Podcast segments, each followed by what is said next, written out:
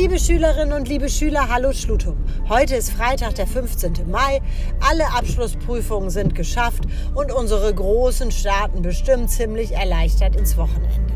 Ich bin auf dem Weg mit meiner Hündin Alma in die Hundeschule, denn die dürfen nun auch wieder öffnen.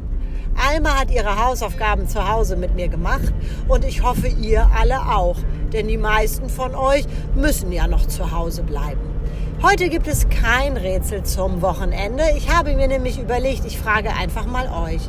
Wer von euch schickt mir denn mal ein Rätsel, das wir nächste Woche allen Willis Corona-Knacker Hörerinnen und Hörern stellen können?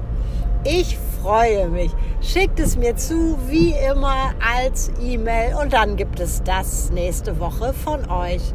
Ich wünsche euch ein tolles Wochenende. Passt gut auf euch auf. Denkt immer daran, haltet Abstand. Tschüss.